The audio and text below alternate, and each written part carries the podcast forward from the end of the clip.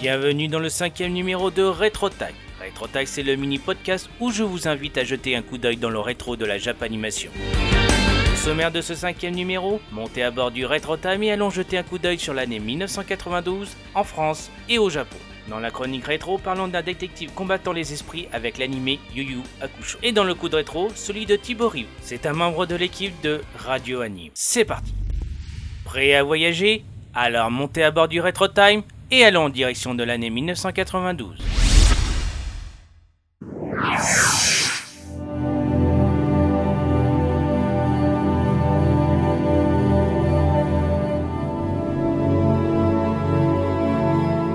Nous voici arrivés le 25 novembre 1992. Ce jour-là sur TF1 dans l'émission mythique Le Club Dorothée est diffusée une nouvelle coproduction entre la France et le Japon, avec le dessin animé L'école des champions, et dont son générique est interprété par Bernard Minet.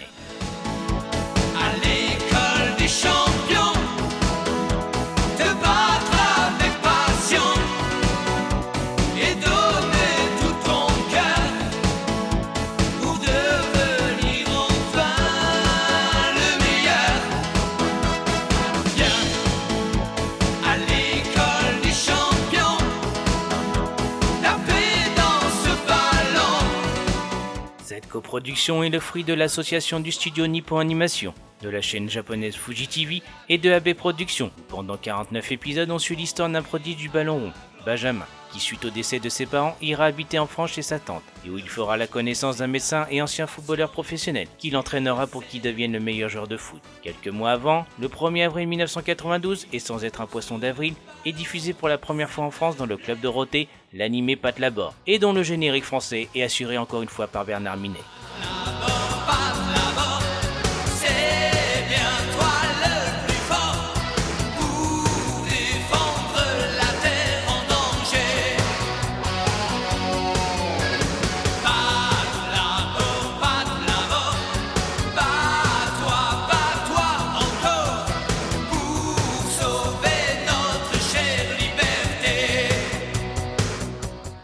Est à l'origine un manga de Masami Yuki, sorti en 1989, qui se voit adapté par le studio japonais La Sunrise. Pendant 63 épisodes, nous suivons le quotidien de la seconde brigade mobile police Pat Labor et de son héroïne Noa Izumi, qui pilote son labor fétiche qu'elle a surnommé affectueusement Alphonse. Remontons au 17 février 1992 et installons-nous devant le club Dorothée Vacances pour découvrir un animé qui fut produit en 1974 au Japon et dont le générique fut interprété par la chanteuse Hélène Rodez.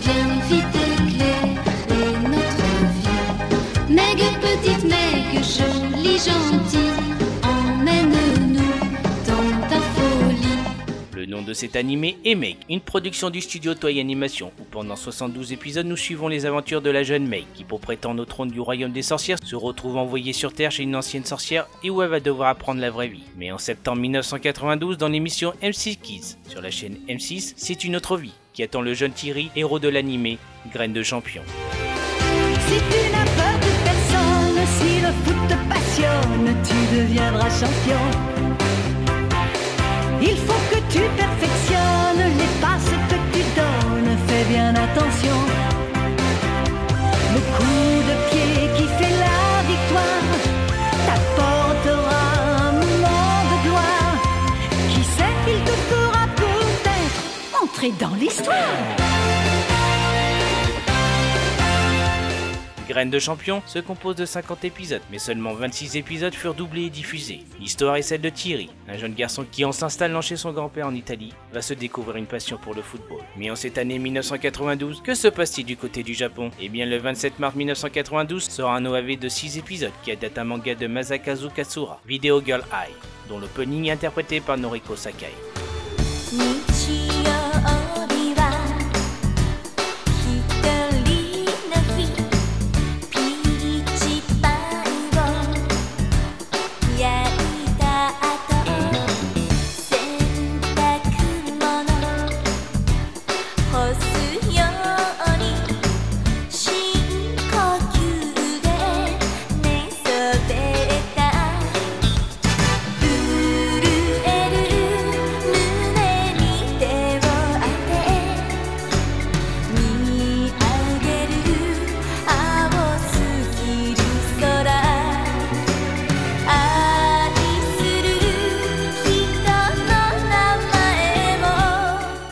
25 août 1992, le manga Bastard se voit adapté en un, OAV de 6 épisodes et dont l'ending assuré par Toshinori Yonekura.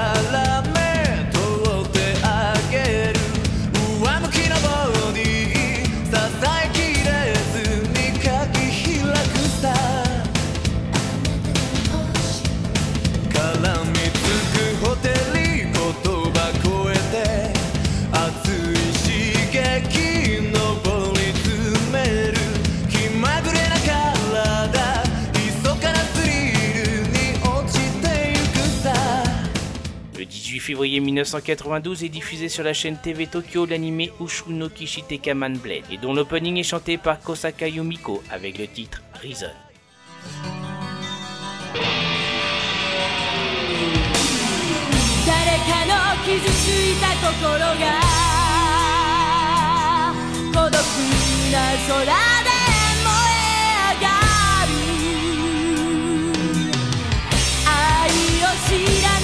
瞳が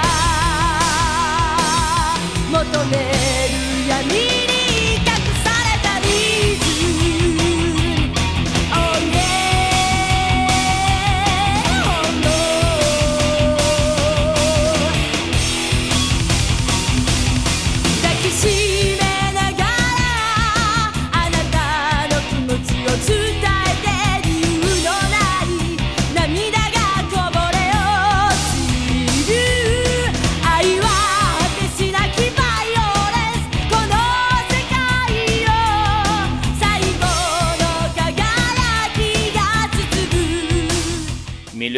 le 10 octobre 1992 sur la chaîne japonaise Fuji TV est diffusé l'anime Yu Yu Hakusho, dont voici l'opening japonais interprété par Mawatari Matsuko avec le titre Oo Emi no Bakudan.